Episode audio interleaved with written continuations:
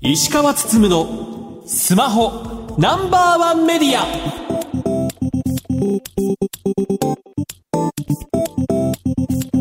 皆さんこんばんは。石川つつむのスマホナンバーワンメディアパーソナリティスマホ携帯ジャーナリストの石川つつむです。アシスタントの松代ゆうきですこの番組は最新情報から役に立つ情報までスマートフォンと携帯関連商品の幅広い情報を発信する番組です先週の1月19日の22時ですけども、アップルがビジョンプロと呼ばれるデバイスの予約を受け付けるという状況になっていました。日本時間で19日の22時、アメリカでは19日の午前5時、で発売自体は2月2日というものなので、個人的には去年 WWDC の時に、まあ、ビジョンプロ体感したということもあるので、これは買わなきゃいけないかなという勝手な使命感を抱き、購入しようということになりました。はい、ただこれ、アメリカ限定発売というところなので、まあ日本から本当に買えるのかというところが一つ懸念材料としてありました。うん、まあそもそもね、あの Apple ID ってあのアカウントなんですけども、あれって国別に切られているので、アメリカで発行した ID が必要でしょうねと。いうところもありますしあとまあアメリカの住所がそら必要だろうというところもあったりもしますしあとアメリカの電話番号携帯番号も必要だろうというところもあったりもするのでとにかく日本で予約できるのかというところがこうね、そわそわしながらずっと暮らしたというとこです。はい、で、まあ実際に22時になって iPad からアクセスをして、で、今回その特徴的だったのが、まず買おうと思ったら、Face ID で自分の顔を撮る。うん、2回撮るんですよ。ぐるっと回す iPhone のね、あのフェイス ID 撮るかあるんですけど、あれのように顔をぐるっと回して撮影すると、どうやらそれで顔の大きさ？とか、要はバンドがどういうバンドの大きさが必要なのかとかいうのが分かるようになってると。そこでまあ測定されるというのと、あと、ビジョンプロってね、直接目の前にデバイスが来るので、メガネの併用が不可なので、うん。あの、あなた、メガネ普段使ってますか？とか、コンタクトレンズ使ってますか？っていう、そういった質問にも答えなきゃいけないということで、ビジョンプロとしては、そのね、ビジョンプロと目の間に入れるレンズといったものを別で用意してるんですけど、それを買うにはアメリカの医師の処方箋が必要ということなので、結構めんどくさいと。私あの CS から帰ってきた翌日眼科に行ってコンタクトレンズを作ってきて そのためにですか？そうです。最新テクノロジーに自分の体を寄せていくと。いうようなことをしてコンタクトレンズ状態でちゃんと購入をしたということをしていました結局まああれやこれやったんですけど普通にね日本のアカウントから入っていってアメリカのサイトにつなぎに行くとまあ変えたという状況。自分はあの Apple Pay っていう簡単に支払えるものに対して日本のクレジットカード紐付けてたので、まあそれで決済通ったんですけど、ただまあ通る間に登録されてる住所が日本の住所なのでこれダメですよってことになって、アメリカの住所をまあ知り合いの住所借りて入れてでそこでなんとか通ったという感じだったりもするので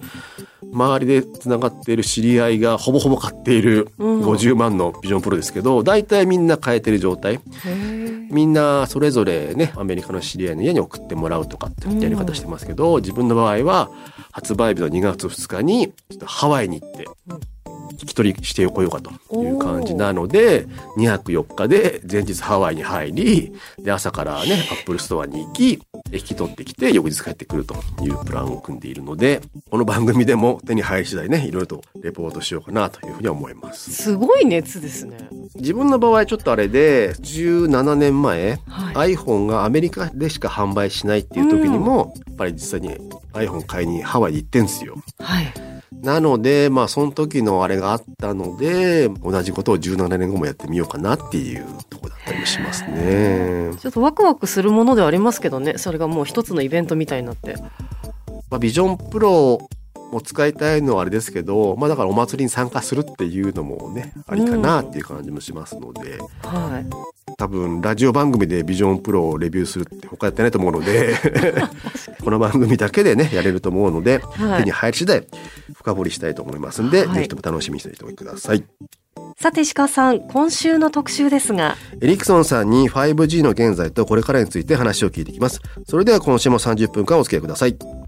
番組の X、旧 Twitter ハッシュタグは SPNO1 です。皆様からのポストお待ちしています。石川つつむのスマホナンバーワンメディア。この番組は、非鉄金属の総合ソリューションプロバイダー、アルコニックス、日本経済新聞社の提供でお送りします。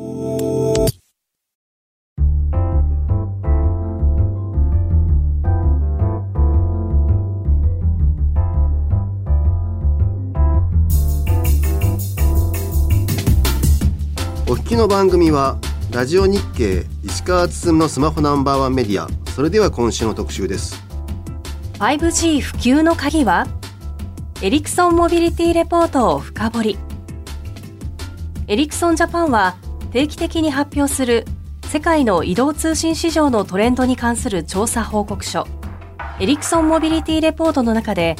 5G モバイルの加入契約数が2029年には全世界で53億件を超えると説明しました。本日はエリクソンジャパン株式会社よりチーフテクノロジーオフィサーの鹿島剛さんにお越しいただき 5G の現在とこれからについてお話を伺っていきたいと思います。鹿島さんよろしくお願いします。よろしくお願いいたします。よろしくお願いします。エリクソンさんには以前藤岡さんにご出演いただきましたが、えー、改めてエリクソンジャパン日本でどんなことをしているのか教えてください。エリクソンはですね世界中で、まあ、モバイルネットワーク、まあ、いわゆる皆様のスマートフォンですとかさまざまなデバイスがネットワークにつながる部分ですね。そちらの基地局側ネットワークを作っております。で、まあ、基地局に限らずその基地局を展開するためのサービスですとかあと固定網の部分、まあ、そういったところのサービスですとかソリューションを、まあ、通信事業者様に提供すると。そういったことを行っている企業で、まあ、日本でもそういったビジネスをさせていただいております。まあ、日本キャリアいくつかありますけどもエリクソンともうがっつり仲のいいキャリアもあれば、まあ、これから仲良くなるみたいなそういうキャリアもあるみたいなイメージですかね。そうですねでやはりまあ世界中のキャリアにまあ納入しているということもあるのでかなりまあ世界中のネットワーク事情に詳しいというふうな理解でいいんですよね。はい、世界中でお使いいただいているところから、まあ、当然あのマーケティングとしてですね、はい、市場調査などを行っているということと、はい、あとネットワークそのものを作っておりますので、はい、そういったところからグローバルの知見というものをこういったレポートなどでシェアさせていただいているという形になります。はい。5G が日本で商用利用されてから、まあ、およそ4年というところですけどもなかなか正直言って盛り上がりに欠けてるのかなというところもあったりもします。ただ一方で、まあ、世界に目を向けると、まあ、着実にま 5G の数字が伸びているというところが、まあ、エリクソンのモビリティレポートからもわかるのかなというところですけども改めてまあ 5G についてまあ気になる点を聞いていこうと思います。まず現状、まあ、世界の 5G 事情を見ると日本とは違って盛り上がってる印象もありますけどもその普及状況を世界的に見ると今どんな状況なんでしょうか？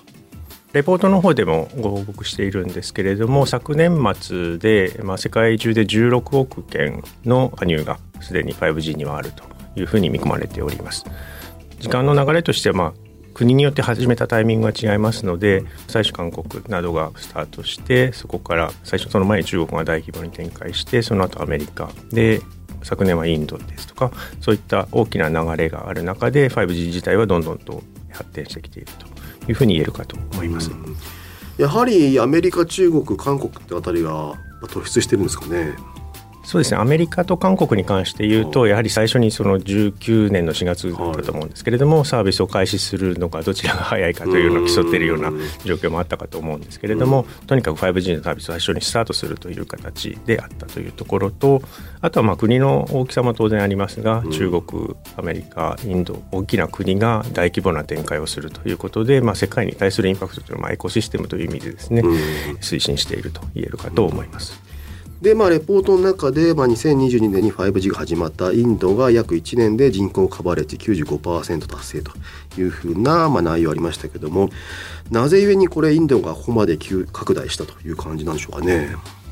まあ、当然民間としての通信事業者様の積極的な投資というのが必要になります。うん、でその際にこのスピードを保つためには各基地局をですね、まあ、リファレンスのデザイン、まあ、3セクターセクターというのは1つの基地局、まあ、皆さんビルの上などでアンテナ見ることあると思うんですけれどもそのアンテナがこう3方向に向いてる形で3つのセクターがある基地局という形でミッドバンド3.5 5ギガ帯の周波数使ってるのと低い周波数ローバンドと言われる周波数、まあ、そういった基本的なリファレンスのデザインを作ってそれをとにかく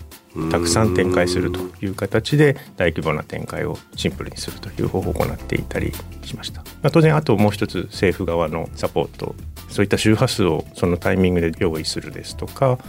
あとはインド自体がデジタルインディアという形で ICT を推進しようとしているというところで 5G を重要なデジタルトランスフォーメーションの推進役として位置づけていたりですとかモバイルコングレスですね。インドならではのモバイルコングレスをやっていたりですとか、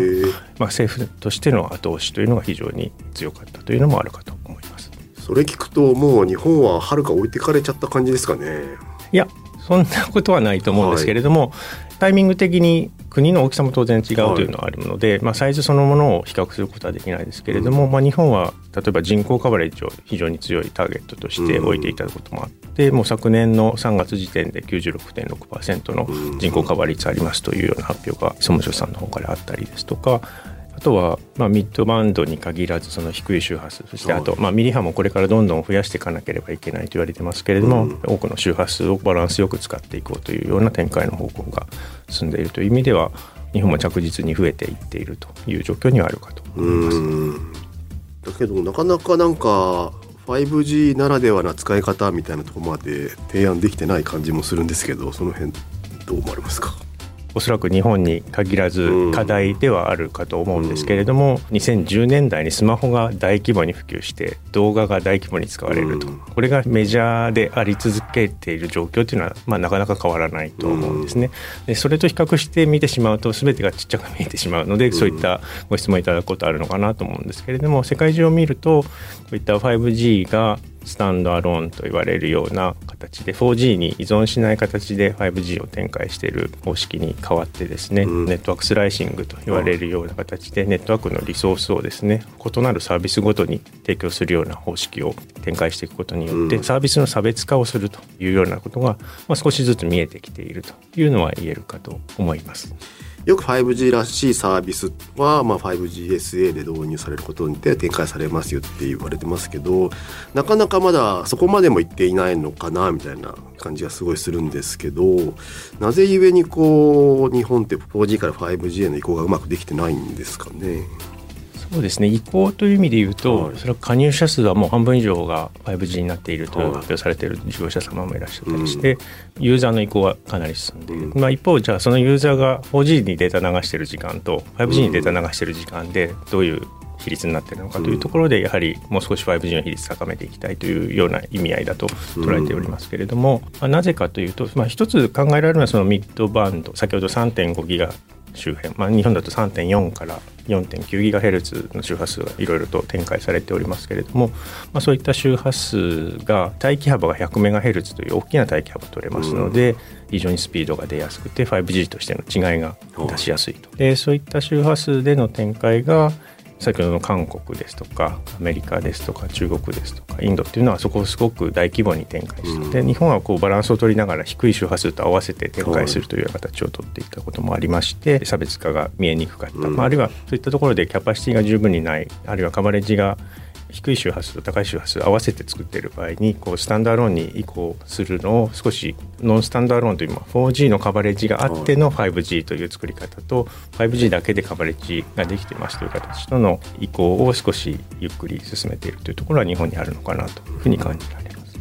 よくあと言われているのが 4G の周波数帯にうまいこと 5G の電波を混ぜるようなそのま DSS とかっていうよう技術とかがあったりするとやっぱりそこって今までで言うと 5G に移行しやすいとかっていうのは結果としてあったんですかね。例えばインド先ほど申し上げましたけども、はい、周波数は低い周波数を 5G に使える周波数、まあ、4G に使ってもよかったんですけれども、はい、綺麗な使ってない周波数として出したのでそのまま 5G 入れればいいだけということはありましたけども、日本の場合低い周波数はもうすでに全部使われてますので、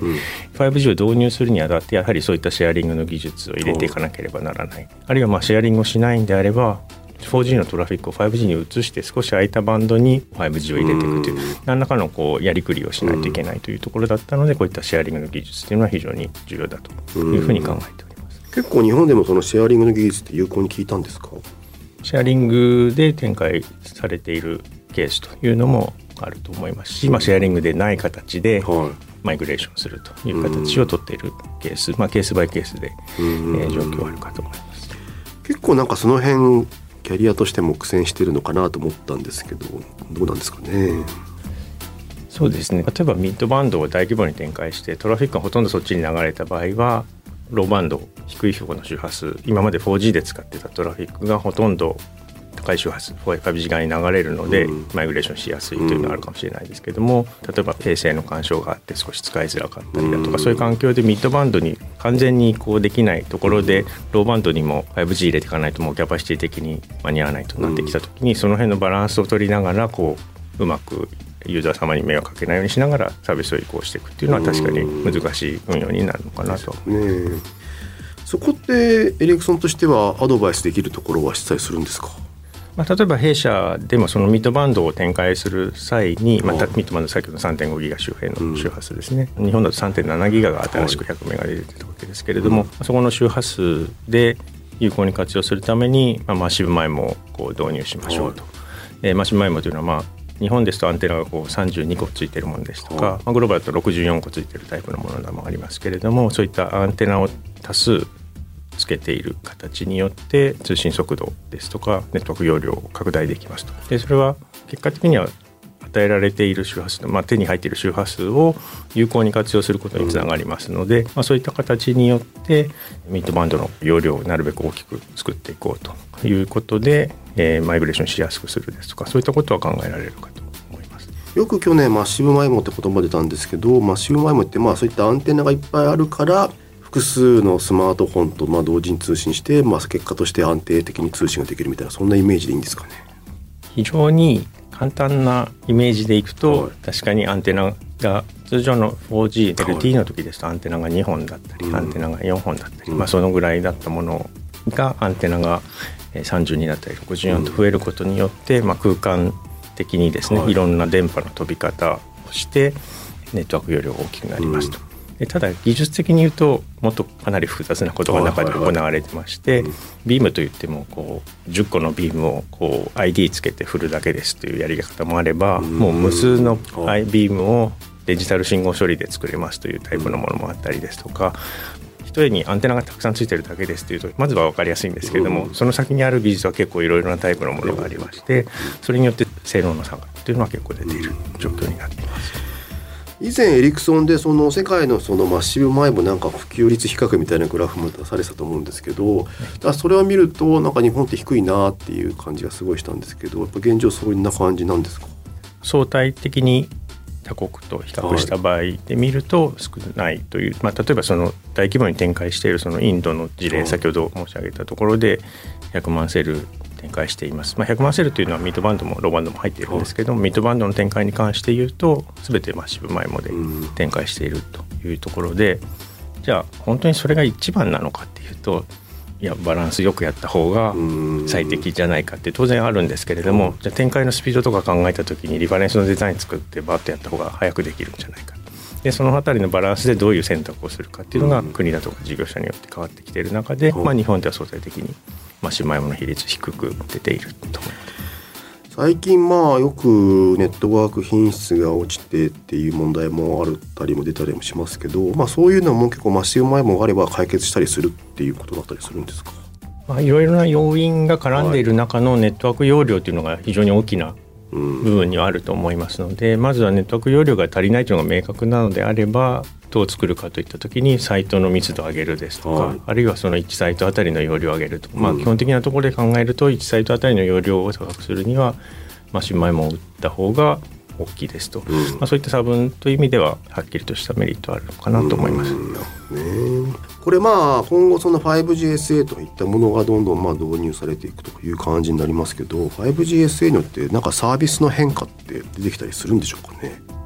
一つにはまあその 4G、まあ、ノンスタンダーローンとの対比として、まあ、4G に依存していない分、まあ、低遅延だとかをネットワークで実現しやすくなるというのが一つ目にあります。であとは 3GPP の中でこういった仕様が作られているわけですけれども仕様が新しくなっていくに従って例えば最近ですとリデュースとケイパビリティですとか、N、あの IoT の新しい技術なんですけれども、ですとかあとはまあ衛星の技術ですとかさまざまな技術がこう 5G に導入されていくわけですけれどもそれが基本的に SA ベースで行っているものがあったりです新しい機能が入ってくるためのベースとしてまあのネットワーク必要になってきたりですとか、あとはまあ最後にはのネットワークを使うことによってネットワークのスライシングを行うことでサービスの差別化を行う。それはまあ例えばコンシューマー向けにより良いユーザー体感を提供することによってそういったサービスとしての付加的なですね価値を生み出すというものだったりあるいはま公共事業ですとか民間企業に対してそういったサービスを提供するというような差別化した状態での提供といったものができる技術になります。これすでに海外でなんか成功している事例とかってあったりするんですかね？まず SA 自体というところで言いますとインドの、まあ、ジオという通信事業者さんは最初からですね2022年の10月からスタンドアローンでネットワークを展開している。であとはまあもう少し小さな規模になりますけれども、まあ、シンガポールの事業者さんもシンガポール全体がスタンダーローンで例えばそういったサービスの差別化をですね一般ユーザー向けに提供したり、まあ、警察などの公共サービスに提供したりといった形でネットワークをよりフレキシブルに使えるようになっているという事例は少しずつですけれども進展してきていると言えるかと思います。シンガポールだと F1 の中継、まあ、配信が SA で流れてて安定して見れるみたいななんかそんなのやってましたよね。そうですね。昨年の MWC の時にも弊社のブースなどでもご紹介させていただいたんですけれどもそういったサービスがございます。やっぱり携帯電話会社としては SA 導入して何かしら新しいサービスで儲けたいなっていうのはやっぱりあるんですよねきっとね。サービス自体が一つの太いパイプとして、うん、まあ、全てベストエフォートで差別がない状態というのは、はい、容量が無限にあればそれでいいかと思うんですけれども、うん、容量は当然有限で特に周波数っていうのが非常に貴重な資源ですので、うん、まあ、その中でですねどういうふうに有効活用していくか、えー、例えば低遅延が本当に求められるところにはそのためのリソースをきちんと切り出して、でそれだけの価値があるのでその分少し価格は高めになるですとか、まあ、そういったようなサービスの差別化っていうのが、えー、まあ今後そもそも 5G が目指していたのはさまざまなサービスに、えー、提供していくというところですのでさまざまなサービスが全て同じ通信コストであるということは考えにくいですので、そういった差別化が進んでいくというのは自然な方向なのかなと思います。例えばだからめっちゃスマホでゲームしてる人向けにもうめっちゃ低遅延のネットワークをじゃあ数百円で提供するとか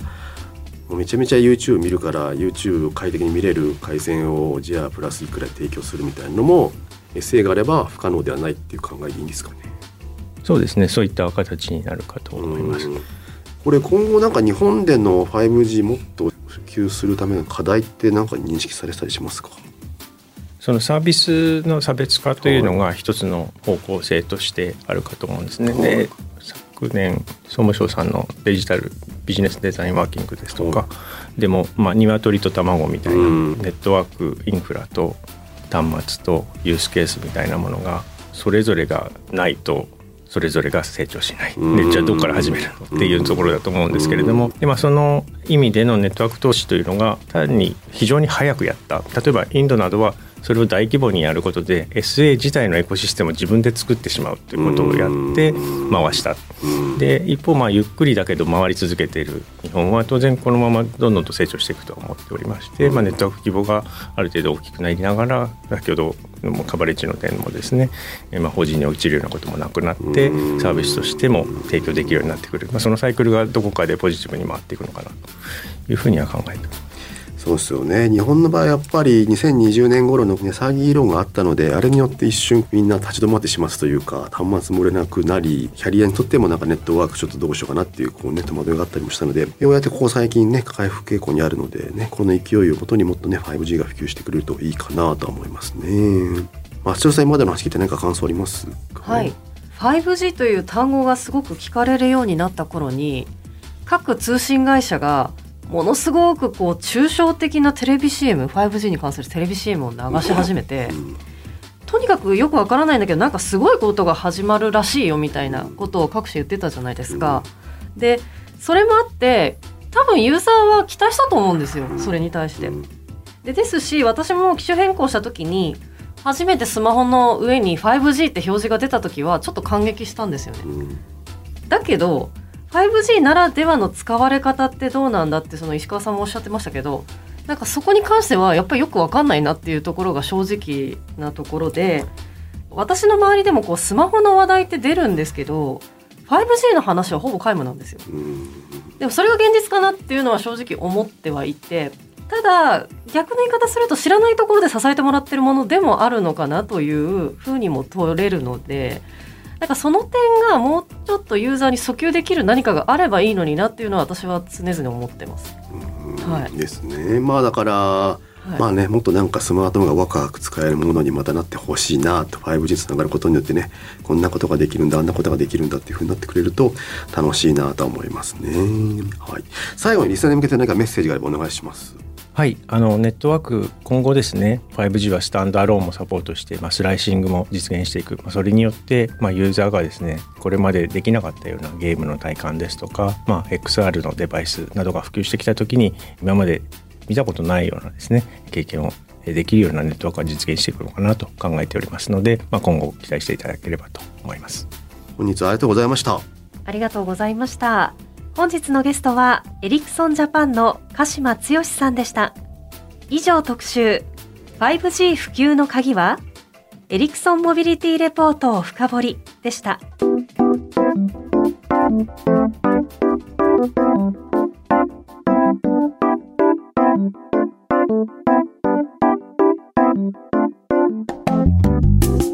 石川つつむのスマホナンバーワンメディアエンディングです番組では皆さんからのご質問情報などをお待ちしています番組サイトは検索エンジンでスマホナンバーワンメディアとカタカナで検索してください。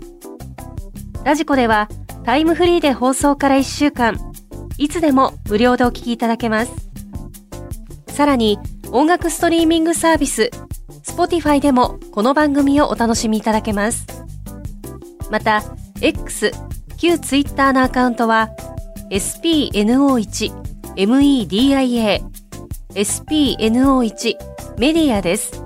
ぜひフォローしてください。石川つつむのスマホナンバーワンメディア。この番組は、非鉄金属の総合ソリューションプロバイダー、アルコニックス、日本経済新聞社の提供でお送りしました。さて石川さん、来週ですが。リユースモバイルジャパンさんに中古スマホ市場の現在について聞いていきます。ラジオ日経石川つつむのスマホナンバーワンメディア。お相手は？石川つむと。松代ゆうきでした。シッポン